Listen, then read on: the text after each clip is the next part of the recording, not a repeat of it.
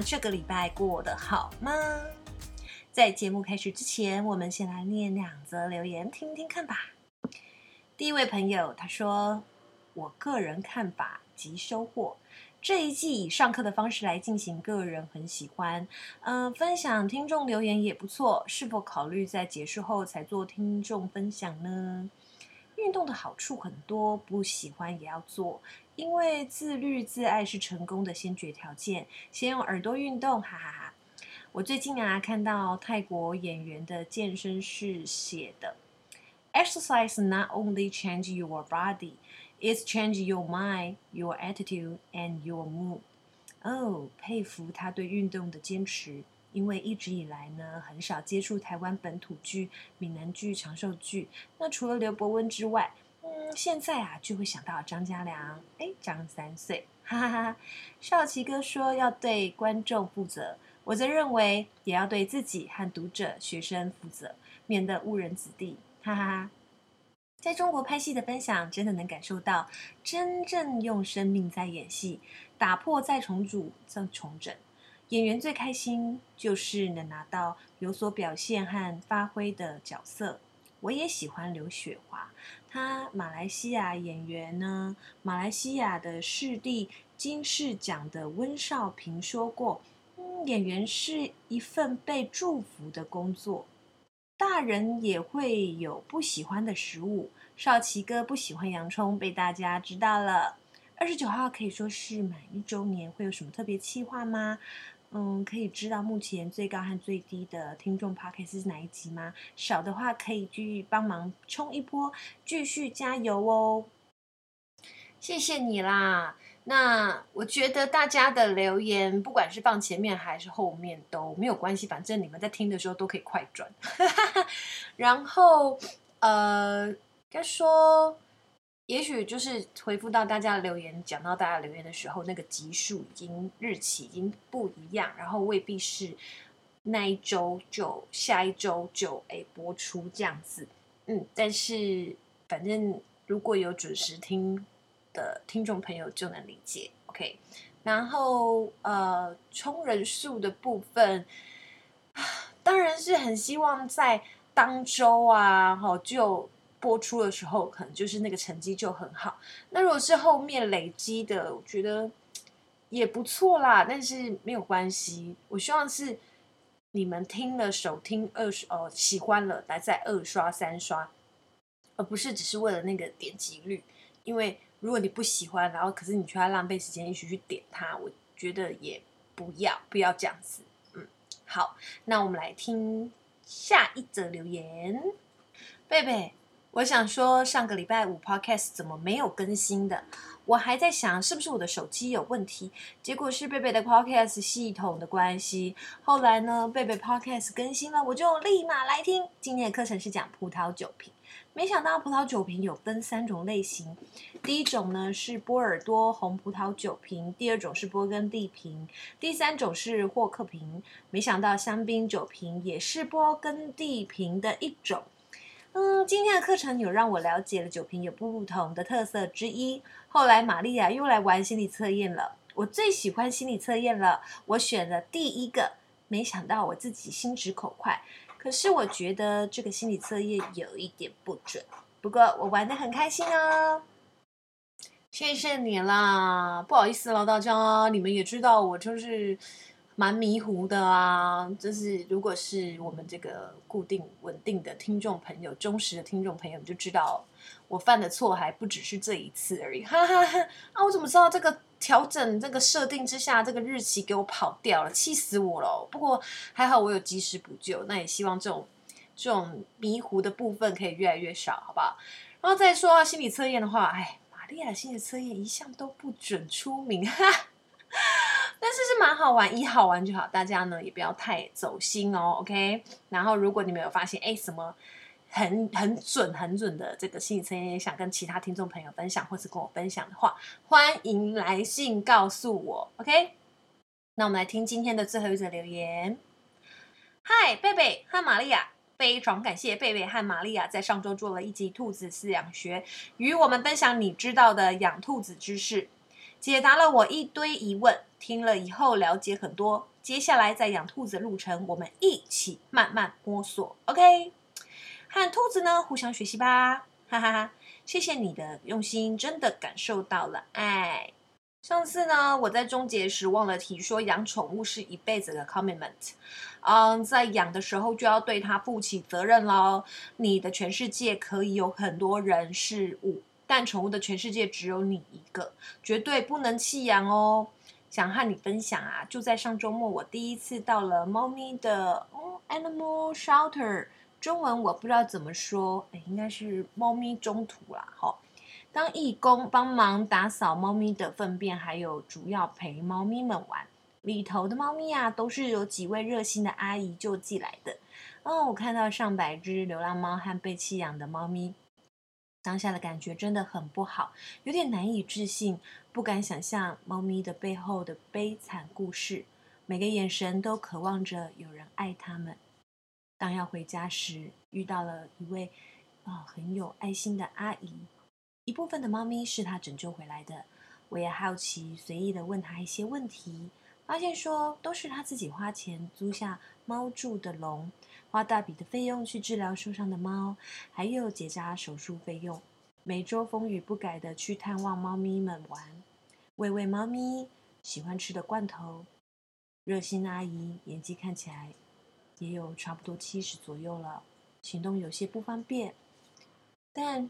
这没有影响他对猫咪的热爱，还是拥有那份坚持，那份爱心很不简单。当下觉得这阿姨真的是个天使啊！猫咪有遇到你真幸运，我祝福阿姨身体健康，天天开心。最后在这还是想说，如果有兴趣养宠物的朋友们，Please adopt, don't shop. Thank you。真的领养代替购买，我真的觉得你很棒。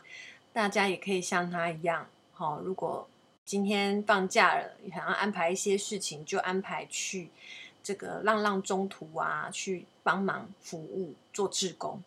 这我就要快速分享一个，前阵子还遇到一个领养了，然后带回去两个月，一个月吧，反正呢就反悔，想要把就是宠物再退回去，就觉得，靠，你当初多想要，多想要。然后，因为狗狗有点长大了，或者是你没有办法好好的训练它，你就想把它退回来，这算什么？虽然这件事已经解决了啦，但是真的还是很不可取，好不好？大家不要学坏了哦。那我们今天节目就开始吧。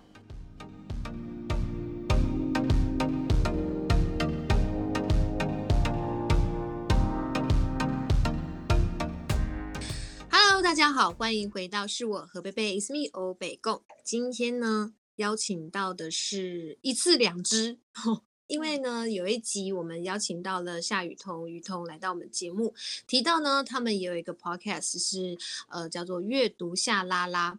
那我就去查了一下，我觉得诶，他们两个组合蛮特别的，尤其是另外一位主持人呢，嗯、呃，可以说是满腹诗书啊。所以呢，我就想说，可不可以有这个机会邀请到他们两位一起来参加节目？没想到就哎一下就答应了，又太容易了一点。让我们欢迎我们的夏明哥跟我们的雨桐。嗨，大家好。呃，夏明哥，大家对你比较不熟悉一点，你要不要先自我介绍一下？好，我是陈夏明，然后我开了一个出版社，叫做豆点文创，然后最近跟雨桐我们做了阅读夏拉拉这个 podcast，希望说呃就是轻松聊天，然后陪大家度过那个 Monday Blues 这样子。嗯，那这个听说雨桐是你主动去搭讪人家的哦？对啊，我就是我的朋友都是我搭讪来的，就是哎，这个嗯好，而且而且我是我是夏明的那种超级忠实的粉丝，因为我们就认识很久嘛，然后前一阵子就是都会发现，哎，我有些脸书不是会有回顾动态嘛，然后我都会很认真的，就是把他的就是有回复他的，或是会转发他的文章的。就是会过了好几年，嗯、然后我就会把它截图下来说：“你看，你那个时候就是鼓励到我。”天哪，我他的粉丝哎、欸，其实我也是你的狗哎、欸，夏明。哦、真的吗？这个这哎，这番对话，我觉得对啊。嗯、就如果夏明现在突然跟我说，你现在马上跟我来桃园，我现在就是我可能会真的就去哎、欸。好，那你快来。真的吗？你确 定？我等下就这样去哦。是不用了，是不用了，我会害怕。但是你们两个就是，我觉得蛮蛮那个特别，是刚刚夏明说他开了出版社，然后我查一下资料，你是说因为你喜欢书，可是光因为你喜欢书就开一个出版社，其实理由有点薄弱哎、欸，因为其他难道其他出版社他们做的不好吗？那我而且你英文也很好，你可以开英文补习班啊。对不对？那你你或者是你就好好开个书店嘛？为什么一定要开到出版社？像很会做菜的人，他不一定就要去开一个餐厅，说自己煮自己自己开心啊。哦，然后煮很会煮咖啡的，想说我怕别人喝不到这么好喝的咖啡了，所以我开个咖啡厅。难道你是因为这样子吗？还是不喜欢哪个出版社的风格，想要自己做？应该是说我自己喜欢的东西有我自己的风格嘛。那所以说我那之前其实我有在出版社上班，然后其实我也是可以在出版社，然后把我喜欢做的书，然后做出来，这这件事情是没有问题的。但是终究会希望说，能不能够更呃对自己的品味负责。我觉得这个这个东西可能就会是很多人他跳出来。呃，可能要自己做一个节目哦，例如说像你自己要跳出来做呃这个 podcast 嘛，对不对？一定也是你想过，嗯、然后你希望说为你自己的品味负责，所以那我也有点类似这样的状况，嗯、所以我就想说，好，那我希望我可以更独立一点点，去挑我喜欢的书，然后把我的这个作品，然后做成是我很喜欢的样子，然后再把这样的书本就是推荐给更多更多的朋友，这样子。那那如果你说你刚刚提到自己的品味，自己喜欢的嘛，嗯、那你们逗点文创决定要不要出版一本书的标准是什么？就是我喜欢啊，是不是很任性？哦，哦，那那我们上次有提到，就是你有没有可能帮雨桐出本书？你有写真集吗？是是写真集吗？我跟他说我在录下明帮我出写 真，这可能你你不会喜欢的风格，但但但我凭良心讲，不要出写真集啊，出出写真书或是日记书，就是他的心，就是上次讲到来可能雨桐的日记，然后或是他的心情抒发，像他平常这么这么难有癌，这么压抑自己，这么也呃勇于乐于感受人生跟分享生活的人。他一定有很多东西可以写。如果是像出这类的，然后可能角落布注一个漂亮的照片，这样子的书可以吗？我觉得都可以讨论，但是需要有更有冲击性一点。委婉的拒绝，委婉的拒绝。不是我，我 说实在的，就是夏明啊，就是我之前有跟他提过，就是要练习写作这件事情，然后他都有跟我说，他都会跟我说我很严格哦，这样，然后嗯。就有一种，我觉得很害怕，因为我很怕我写出来之后，他会不会以后就不想理我？哎、欸，不要这样，老板给人家一点自信好不好？老师，你这个对学生也是要给人家自信，人家才会想要再继续的。更好啊！不会，我们就是互相折磨彼此啊。只要是跟声音有关或跟表演有关的，我就是遭受他的荼毒啊。OK OK，很好，好，这样互相折磨，好好好，相爱相杀啦，这样才会一起成长吧。对对对。所以豆点出版的书在各大书局都会有，还是只有在特定的书店才看得到？基本上我们的书就是呃都有经销商嘛，所以等于是说。呃，大的书店啊，或者是网络书店啊，小的书店都有。甚至如果说你在呃香港的话，就是像我们在一些香港的书店，好像成品啊什么，我们都有上架。嗯、对，所以其实还蛮好找的。那那你们只出版纸本的吗？电子书有出吗？有啊，一定要出。我的终极目标就是以后只做电子书。对啊，哎，我真的好奇，现在电子书对呃纸本书的这个市场影响大不大？我觉得呃应该这样讲啦，就是说电子书它就不用呃印刷嘛，就可以省一笔钱啊。对。然后只要你是买正版的书，基本上不管是纸本或电子，对出版社来讲都有很大的帮助。所以像像我跟彤彤，我们现在都是纸本跟电子都会买，然后，所以我们豆点的话，本来就是呃，基本上只要有出书的话，我们就是纸本电子都会同时出版这样。对，嗯，哎，你们两个电子跟纸本都买，你们两个真的很喜欢书哈。对啊，而且我觉得有时候印出来的书就是感觉就不太一样，因为像夏明他们家的书，像有时候他们的包括纸质，就是它的那个设计，你拿起来的那个重量，就是磅数的问题，嗯、就是那个都是出版社他们的用心，所以就不同哎、欸，一就是我就会想要买两个，一个就收藏.然后。那个电子书就是你有时候，如果你真的出门，像我们搭那种大众交通工具或任何嗯，你都可以很方便携带，真的很。那你们什么时候开始爱上书的？嗯，爱上书，我我说实在，我我算是真的爱上书，我觉得应该是跟夏明的相遇的那一年差不多开始。真的哦。嗯，对，就真的投入在喜欢中，因为以前当然我也喜欢看，我以前小学莫名很爱那个刘墉的书，我把书都买，可那时候就只有可能特定的一些系列，可是没有那么投入在理解各大各其他的领域的东西，那时候也没有接触诗。所以我等于是在书展，哎，夏明是几年前的书展啊？七年前的书展，好久了，天哪！我看着你长大，哎，不要不要，我们不要提这个，我们不要提这个伤心往事。我们在台北书展的时候，对对对，夏明是越来越有男人味。什么是在欣赏彼此变老跟长大这件事情？哦，那那夏明哥呢？我的话。我觉得其实呃，喜欢书是我从我从小就很喜欢看书，但是我小时候爱看的是漫画，嗯，然后真的就是呃，我我而且我小时候买漫画，那个漫画都会被我妈丢掉，你知道吗？嗯哼哼哼。然后后来就呃，我还是会继续买嘛，然后我妈也就妥协了，所以她都会帮我整理好，不然就会东缺一本西缺一本的。那我我觉得比较好玩的事情哦是。我真的开了出版社之后啊，我就进入了一个职业伤害的阶段，所以我就反而不太喜欢读书了。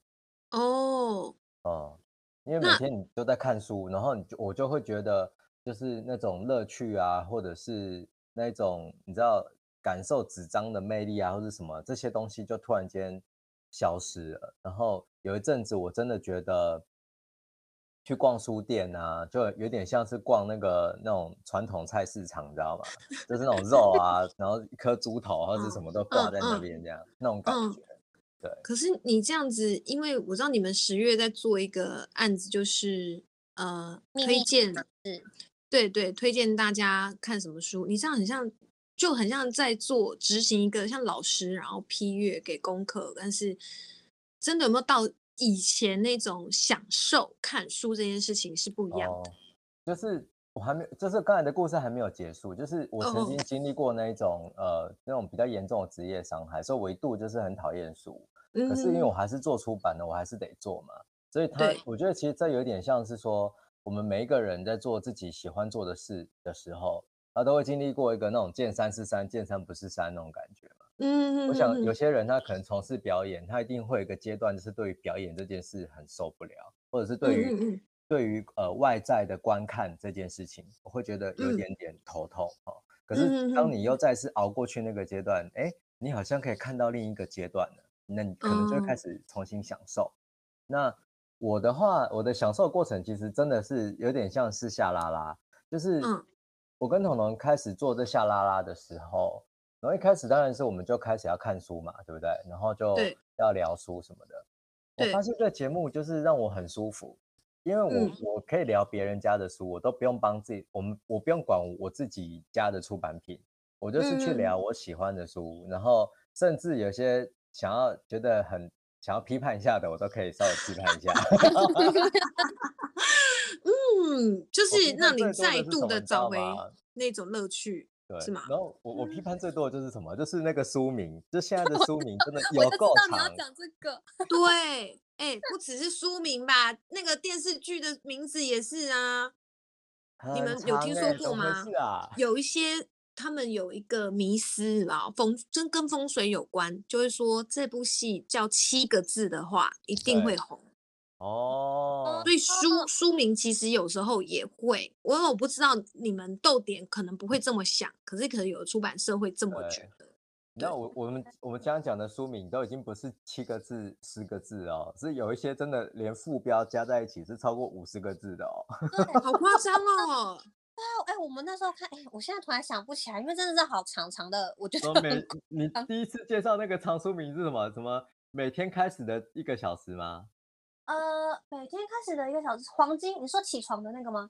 对对对，那个副标也够长的啊！我我现在来找一下那一本书，你们聊。这样很难跟人家说，哎，你最近看哪本书？哦，我最近在看的就是这个，巴拉巴拉巴拉，然后讲五十个字出来，这样。就是哦，我就在看那个那个那个书名有五十个字那本书，你知道吗？你知道那一本吧？哦。所以，我我觉得这是一个好玩的过程，就是我跟彤彤我们在聊这个书，然后就可以轻松快乐。然后你知道，我们两个人看的类型又不一样。所以说他、他他介绍他就是看他这样子很喜欢某一个类型的书，然后我会觉得蛮可爱的。嗯嗯嗯、然后有时候我在讲一些很严肃的，我我想他应该也是有那种不一样的心情这样。哎、我找到书了，我找到书了。这一本念一下书名，我念一下，我念一下哦。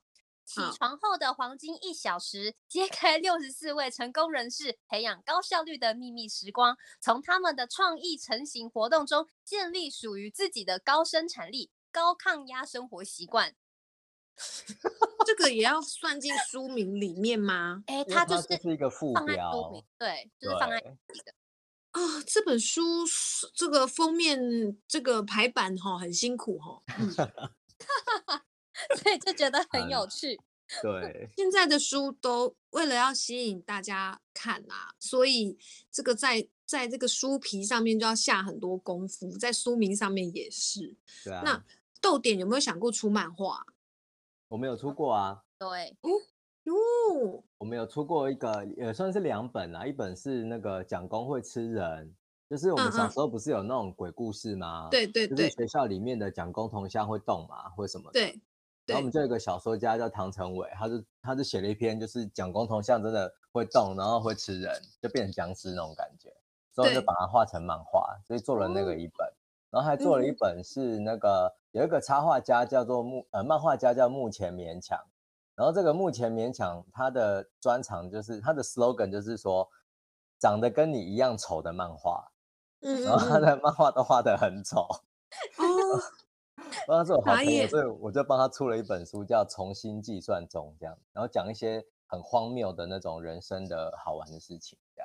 哎、欸，他是你朋友，你就帮他出。那我们雨桐也是你朋友啊。我就是我，我对每一个朋友的期待不太一样啊。就是等到彤彤真的他他拿出他的书稿来的时候，我们就会进入下一个阶段。哦、好，我也帮你 争取了哈。在等待我了，好，谢谢，加油。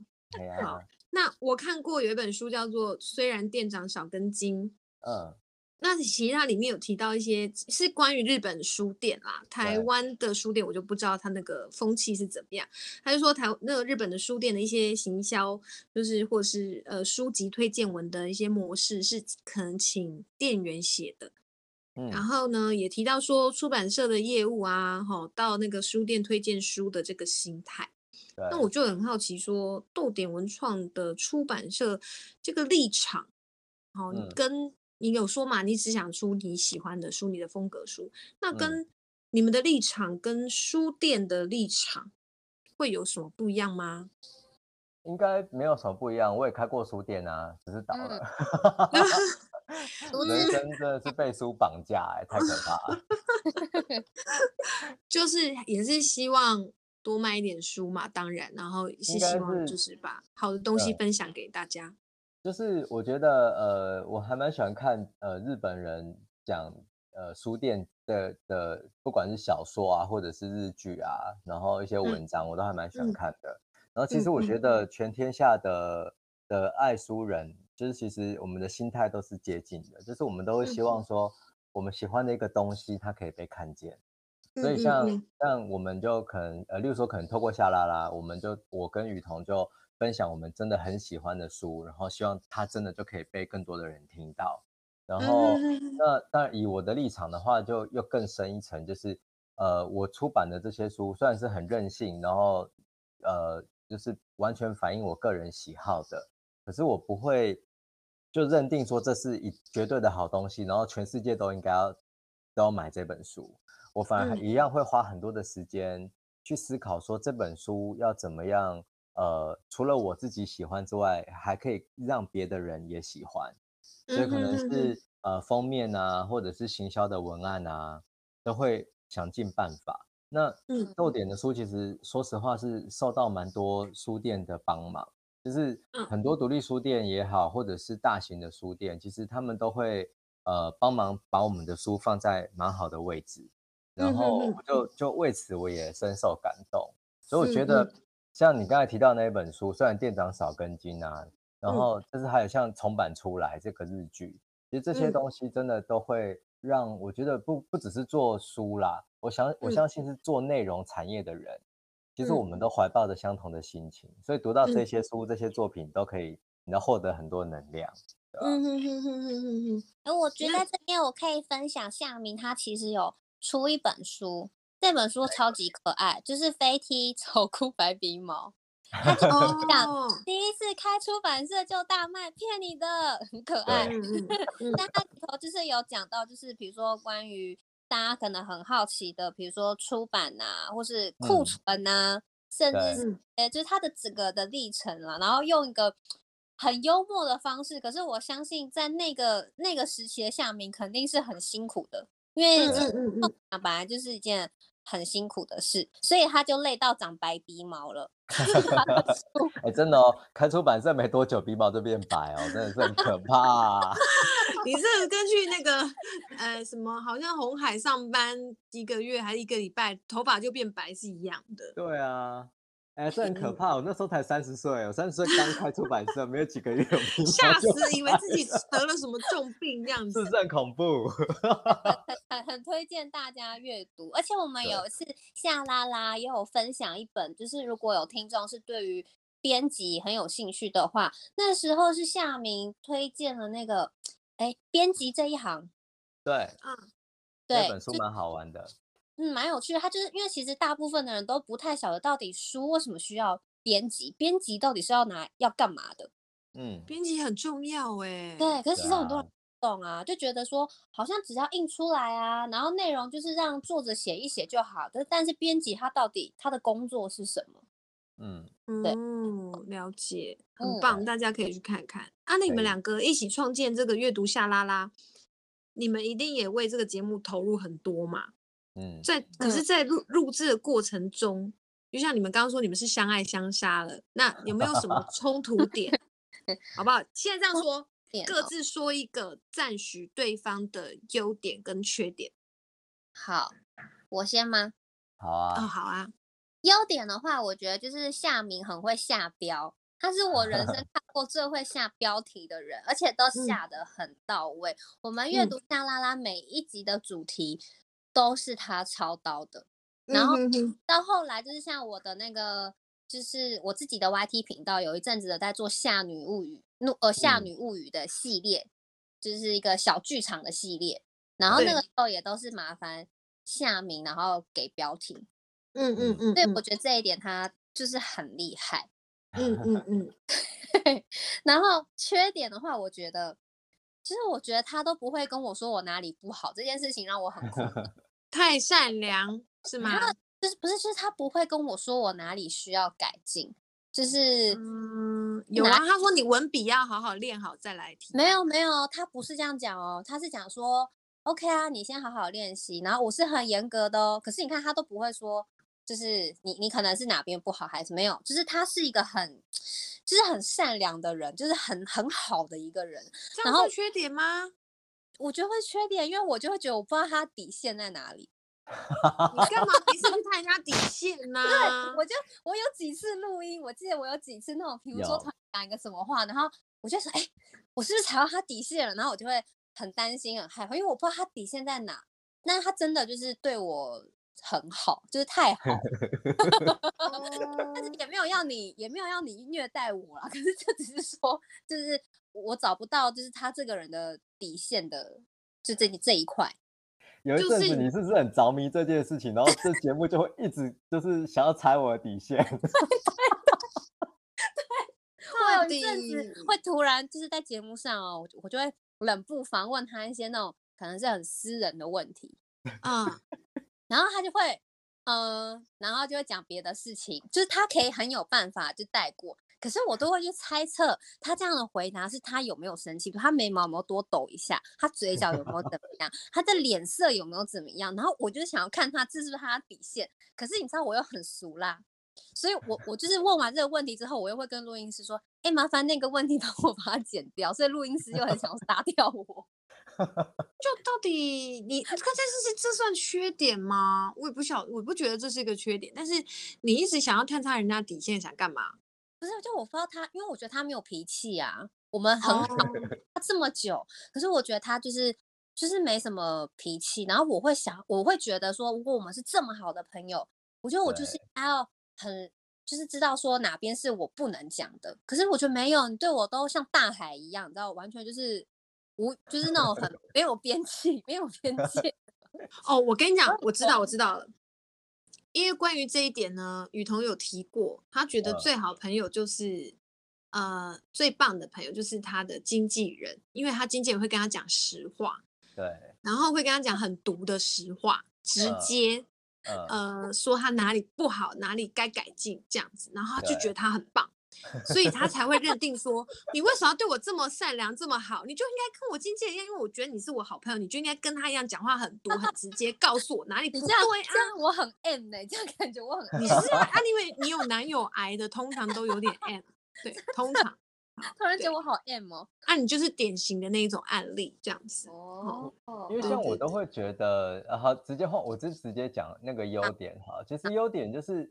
我觉得，呃，彤彤只要他认定他想做的事情，他就是全力以赴。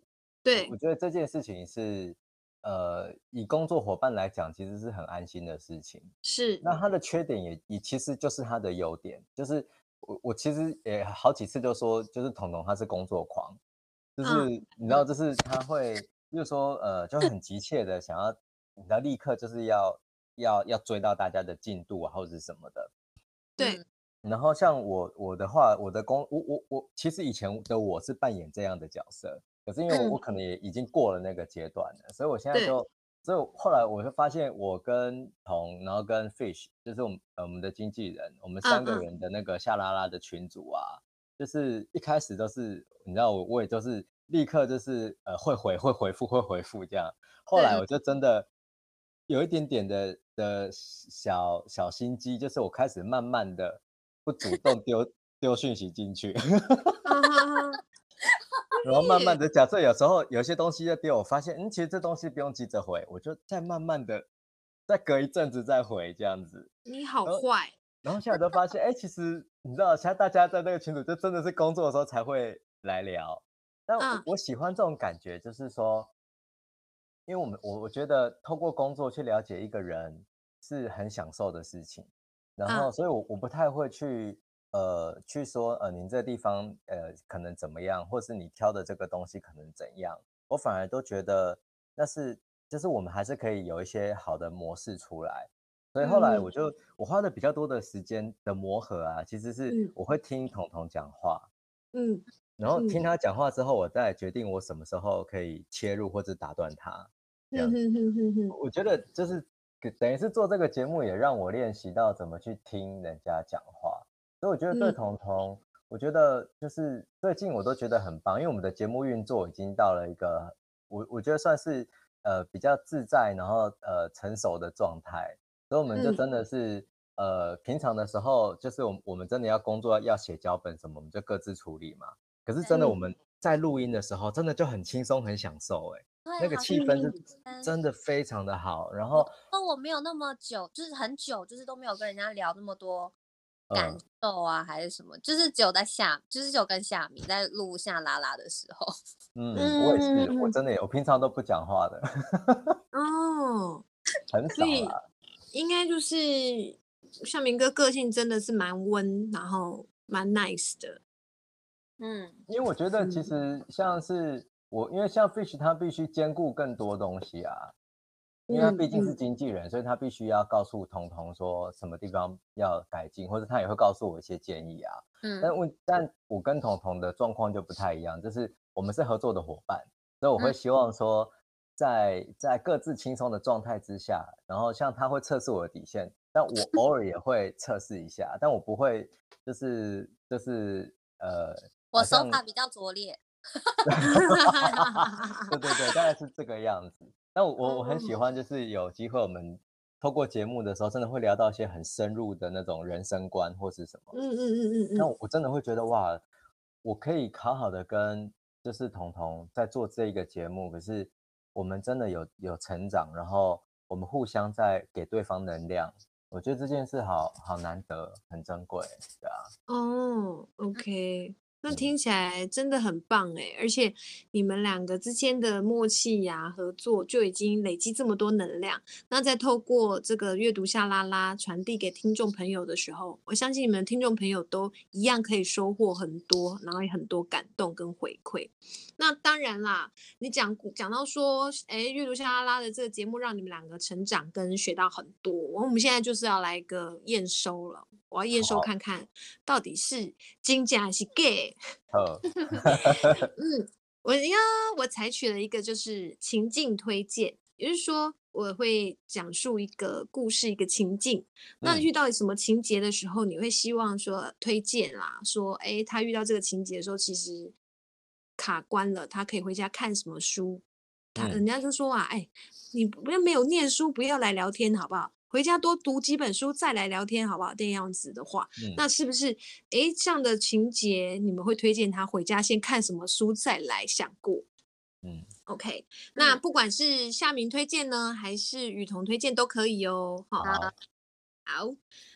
呃，主角叫做 Summer，Summer Summer 呢是一位平凡不失可爱的社会半新鲜人了。嗯，刚放完年假，今天要上班了。真的不是 Monday Blue 而已啊！待会啊，上班开会还要面对呢，呃，一直要求，一直要求绩效，然后呢，又只会碎念的老板，心情就更忧郁。唉，这个时候你们会推荐他看什么书呢？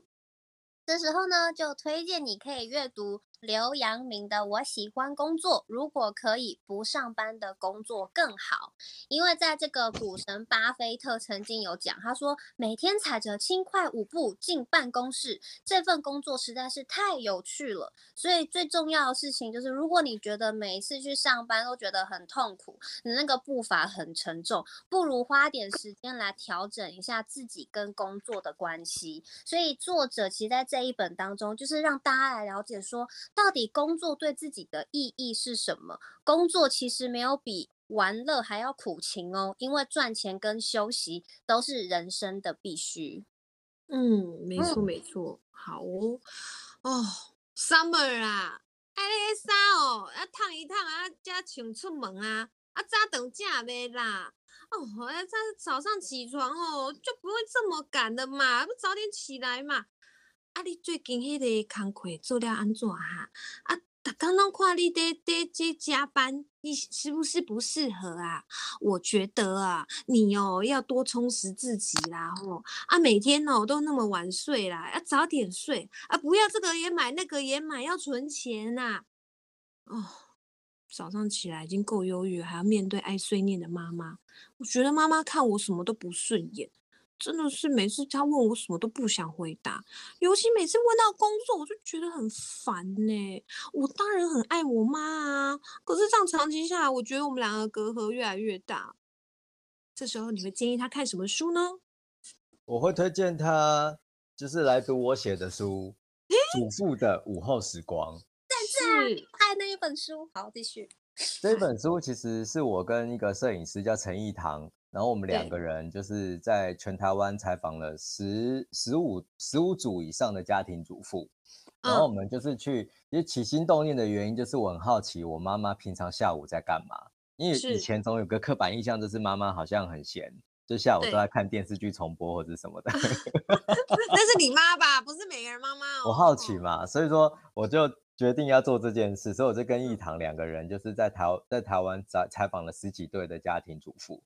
后来我才发现呢、啊，其实呃家庭主妇她是一个身份，等于是说她假设又是妈妈的话，那就是再加上妈妈的这个身份。那其实有些时候妈妈并不是一生下来就知道自己是妈妈。她有很多时候都还在学着适应这样的身份的，对，所以有些时候我觉得家庭的冲突，或者是你会觉得妈妈怎么这么啰嗦，那有可能就是因为你认定她的妈妈的角色。可是如果说你也把妈妈的的这个角色啊，从从你的母亲的这个身上把它拨开一点点，你就看到她身为一个人啊，一个女人，然后可能是四五十岁以上的女人。她此刻的状态是什么？哎、嗯，他可能也有担忧的事情，他、嗯、可能也有喜欢的事情、嗯。那这些东西都会影响到她跟你的相处。嗯，那当你理解到这件，哦，原来妈妈不是只有妈妈，她也是一个活生生的人呢。好，那这时候我们就可以再去了解什么是理解对方了。这样子，推荐给 Summer 就是祖父的午后时光。这本书，呃，而且我刚刚翻开这本书，我刚刚拿下来看一下，夏明这边写，因为他会在书上面不会签名吗？然后你这边写了一句，你写说，Dear 雨桐，谢谢你一路以来都站在这里，女生万岁哦，我就觉得夏明真的是好温暖哦。好的，我我说真的，这本书呃的回响还蛮高的，这件事情让我蛮。蛮意外的，哎、欸，真的，我因为这一本书，我真的有比较有多的耐心去理解我妈妈，就是等于，我觉得每个人都会跟自己的妈妈有一些过不去的地方，但我因为书跟我妈妈心里面啦，我自己就跟我妈妈和解了，嗯哼哼哼哼，很棒的一个感受。好哦，嗯，好，那下一题，啊，其实啊，妈妈也不敢问。Summer 关于男朋友这件事情，因为呢，恋爱学对 Summer 来说肯定是被死挡。从以前到现在，他不管怎么样，就是都会遇到劈腿男，一劈再劈，劈到已经就是一根树，然后变成火柴的那种劈。那不知道是以为哈，他们的职业是柴夫。那 Summer 呢，这个也许啦，有这个渣男雷达，男人不渣我不爱。啊，可是其实 Summer 也是很想谈一个正常的恋爱，失恋心是很痛的耶。如果书局可以卖恋爱说明书，该有多好？你们建议他看什么呢？我建议他看海明威的《太阳依旧升起》。这个小说呢，就是、嗯、因为你知道，假设这个情境题，这个 Summer 他一直遇到渣男啊，然后就是你知道一直。爱的很痛苦的话，那可能去呃看到别人更痛苦的恋爱，自己就会觉得哦，原来这些渣男其实还好。哦、就是太阳依旧升起啊，他他是海明威的一个长篇小说，他在讲什么？嗯、他在讲的就是第一次世界大战，他带给了人哦心理上的创伤跟生理上的创伤。对，心理上的创伤就由女主角哦来体现。这个女主角呢，她以前是个护士，但是她的老公。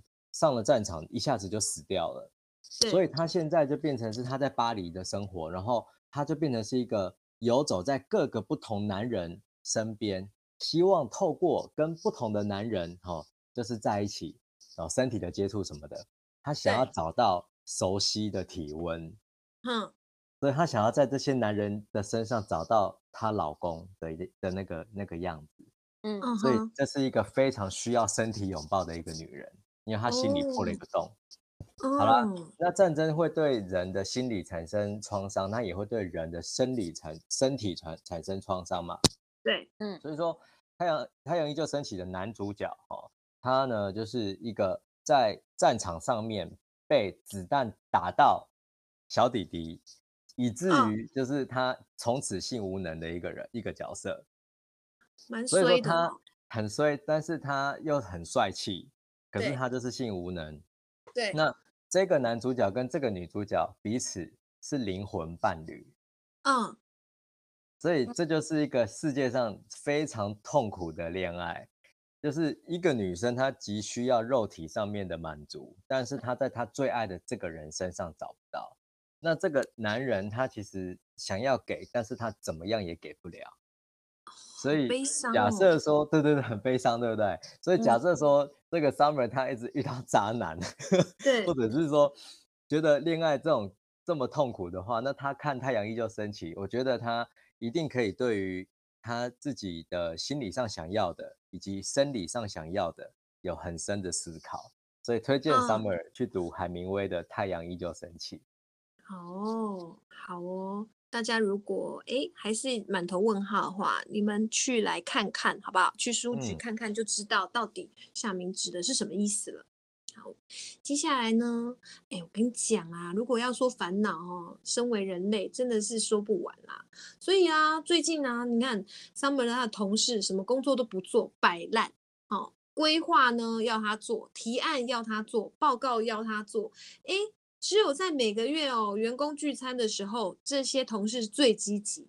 可是他呢是根本不想参加。可是不参加好像又很不合群，但他就很想拒绝啊。拒绝好像会被讨厌，还是说嗯这个环境不适合我啊？可是嗯再做几年看看好，现在工作也不好找嘛。哎呦，以上种种的烦恼，请问 Summer 如果想要改善状况的话，我们会建议他看哪本书？推荐你精神科观察日记的威廉所写的这本《绝交不可惜，把善良留给对的人》。在这本当中提，嗯、其中啊有提到说，能够把工作做得出色，就代表能力很好。但你是个怎么样的人，不能用工作来定义。真正的你反射在生活里，所以呢，像 Summer 这样的一个状况，我相信可能很多人都会有。可有时候为什么不就是不能拒绝呢？不能拒绝的原因是什么？其实我觉得可以去思考这件事情。嗯，没错没错。好哦，我相信这是很多人现在的烦恼。对啊。就是呃，应该说这本书其实挺有趣的，就是他在讲，他有分了几篇啦，有关于绝交不可惜，不要被包容绑架，还有勇敢离开，不要勉强幸福，以及就是刺耳的话浅浅说，真心话起包着糖衣，就是说你应该要怎么样去说一些，因为很多人都会觉得开头可能直接讲一句，哦，我这个人说话就比较直。然后就噼里啪啦哇，然后讲都是那种很难听的话，这就是白目。对，而且其实这句话是很自私的。对，为什么？因为你个性直，讲话直，我就要接受。对啊，对啊。我就觉得在这边这本书当中，其实就有很多的一些小提醒啦，觉得挺好。嗯，对，好哦。那接着呢？哎，晚上睡觉前啊，Summer 总是喜欢看小说。你也知道嘛，虽然没有什么好的恋爱感这个经验哈，但是少女情怀总是诗啊。那像那种霸道总裁啊，或是 BL 系列的，都是他的首要之选啊。那你们会推荐他看什么小说，或是看哪本书，或者是说你们会推荐他看不同口味悬疑类的小说都可以哦。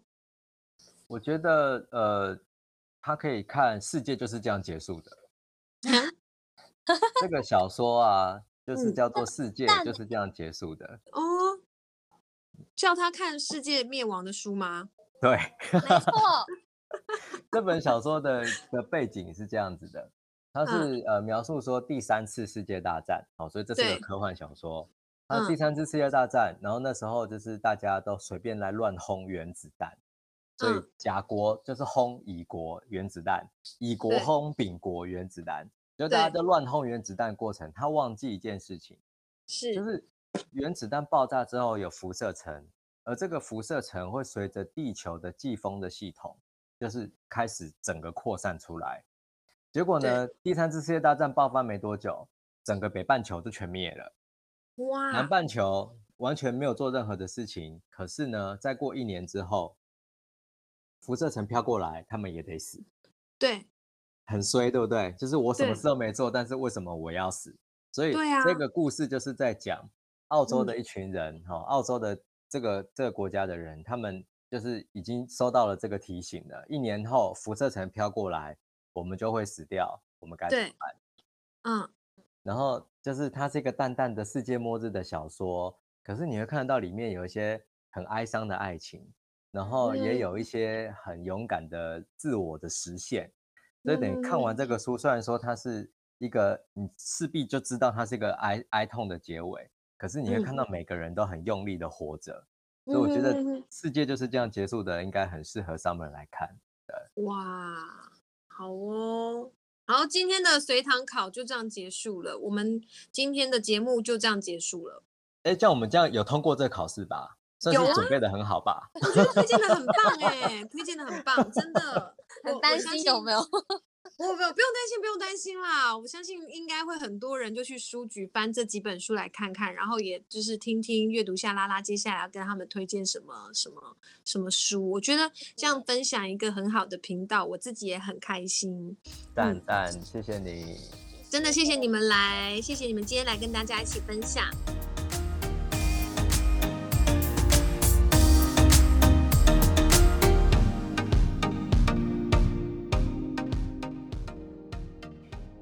分享就到这里喽！如果喜欢是我和贝贝的分享，欢迎你们到我的粉丝页留言给我，也请持续订阅，顺便帮我多多分享哦！我们下次见。